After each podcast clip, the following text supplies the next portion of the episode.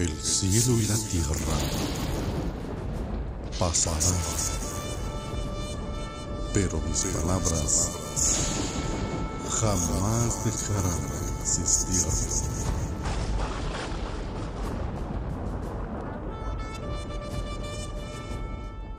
Eclesiastés capítulo 12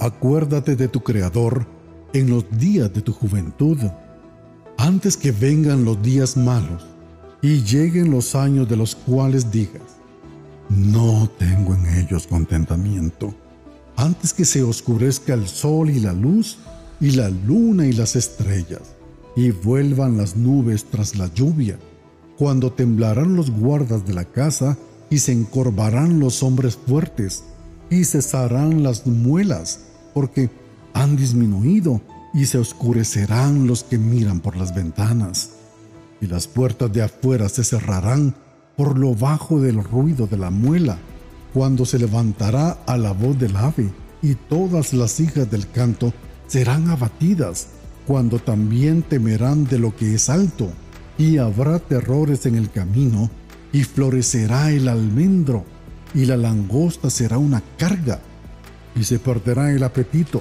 porque el hombre va a su morada eterna, y los endechadores andarán alrededor de las calles, antes que la cadena de plata se quiebre y se rompa el cuenco de oro, y el cántaro se quiebre junto a la fuente, y la rueda sea rota sobre el pozo, y el polvo vuelva a la tierra como era, y el espíritu vuelva a Dios que lo dio. Vanidad de vanidades, dijo el predicador, todo es vanidad. Y cuanto más sabio fue el predicador, tanto más enseñó sabiduría al pueblo, e hizo escuchar, e hizo escudriñar, y compuso muchos proverbios. Procuró el predicador hallar palabras agradables y escribir rectamente palabras de verdad. Las palabras de los sabios son como aguijones y como clavos hincados son las de los maestros de las congregaciones dadas por un pastor. Ahora, hijo mío, amad de esto, sé amonestado. No hay fin de hacer muchos libros, y el mucho estudio es fatiga de la carne. El fin de todo el discurso oído es este. Teme a Dios y guarda sus mandamientos, porque esto es el todo del hombre. Porque Dios traerá toda obra a juicio, juntamente con toda cosa encubierta, sea buena o sea mala.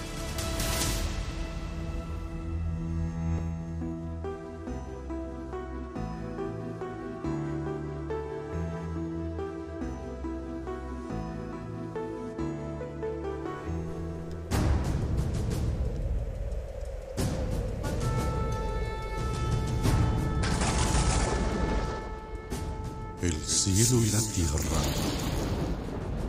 pasarán, pero mis palabras jamás dejarán de existir.